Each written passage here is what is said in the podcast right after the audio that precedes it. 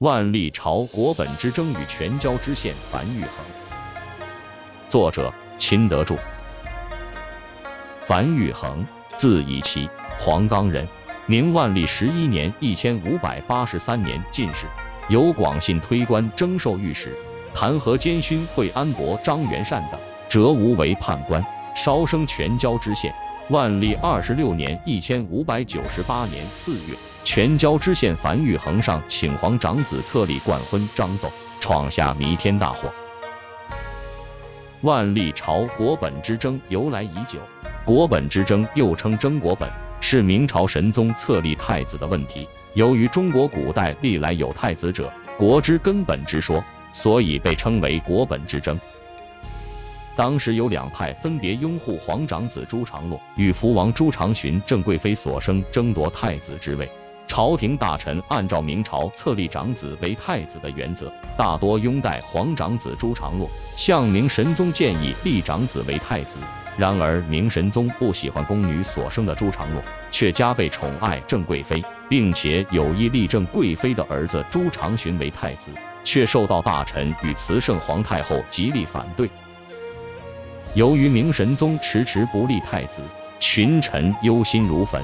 朝中上下也因此分成两个派别，明神宗与群臣争论达一五年之久，直到一千六百零一年，周常洛才被封为太子，而朱常洵被封为福王。但是福王迟迟不离京就任藩王，直到挺击案发生，舆论对郑贵妃不利后，福王才离京就藩，太子朱常洛的地位也因而稳固。至此前后争吵达一五年。无数大臣被斥、被贬、被杖打，明神宗身心交瘁，郑贵妃抑郁不乐，整个帝国不得安宁的国本之争才算告一段落。国本之争使得明神宗悲痛欲绝，他感到自己虽贵为天子，而终被群臣所制，最终和大臣闹掰，逐步对朝政失去兴趣，开始代政。国本之争是一项忧国忧民的全椒知县樊玉衡心急如焚。他在上书中力引历代废长吏爱引发的亡国祸朝的故事之后，话锋一转，痛责皇帝今天下律，无不以皇长子之不册立冠婚，归过于皇贵妃者，而我皇上又故一为以正承皇贵妃之过，由皇长子而官，则不辞；由皇贵妃而官，则不治。上书的最后，樊玉衡报必死之心，陈年五十，不趁妖如鸿毛之躯。有补万一，则顶或不足为臣忧；夫志不足为臣虑。九死如遗，一生若泯。臣愿的仙福重诛。以上勿明主。万历帝和郑贵妃看了书奏后，怒不可遏，只一日三四拟，或且不测。大学士赵志高立就，连哄带劝说：陛下您即位后，未曾杀过谏臣，今日不要破例了吧？万历帝乃焚其上书，忍而不发。再过一月，又因发生幽微弘毅一案，万历帝位等天明，勾起新仇旧恨，将樊玉衡发配雷州。樊玉衡长子樊鼎玉福阙请代父充军，不许。樊玉衡充军雷州，遇到了也是因国本之争而得罪万历帝。充军雷州的全椒人憨山大师，两人交好莫逆。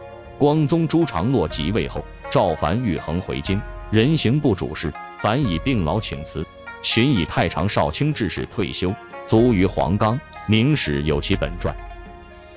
樊玉衡著有《志品》一书，使其名列晚明散文名家之列，其中多有谋略，如在秦桧为相时，杭州富商囤积钱款，市场现钱紧缺，市民惶恐。一日，秦桧喊一理发师替他理发，他用五千钱当二钱犒赏理发师，并且嘱咐。这种钱再过几天，皇帝就要下令停止使用，应该早点用掉。理发师将这重大消息传了出去。不过两天，杭州市面上的钱就多了起来。秦桧以毒攻毒，化解现金危机。樊玉衡的另一子樊维成，以进士、历官知县、礼部主事、员外郎、泉州知府、福建副使等职。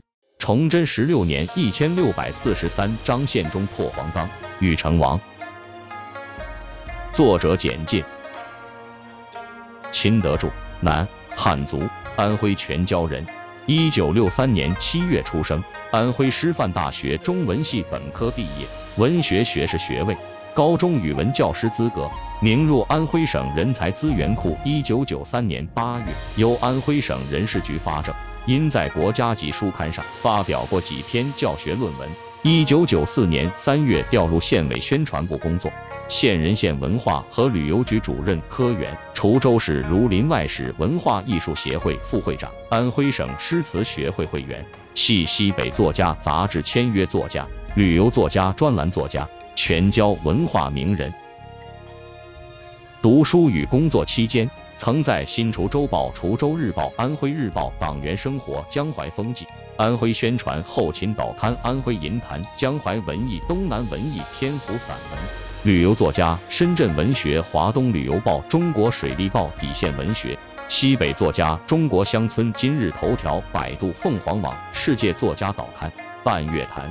人民日报、时代潮周刊、人民日报、大地月刊等省内外知名报刊和出版物，发表诗文三百余篇首，并主编《行走全椒》一书。该书于二零一九年三月由安徽美术出版社出版发行，作品曾多次获奖。一九八七年十月，诗作《荷塘》在安徽教育学院大学生收获的季节文学大奖赛中荣获二等奖。一九九七年九月，应中华全国农民报协会和改革出版社邀请，赴北京人民大会堂参加颁奖典礼，荣获一级撰稿人奖牌。二零一八年，荣获二零一七安徽旅游故事创作大赛二等奖。二零一九年八月，在安徽省全椒县城市形象宣传语和形象标识征集活动面向省内外中。其创作的宣传语“如香全椒，乐享太平”一举夺魁，荣获城市形象宣传语一等奖第一名。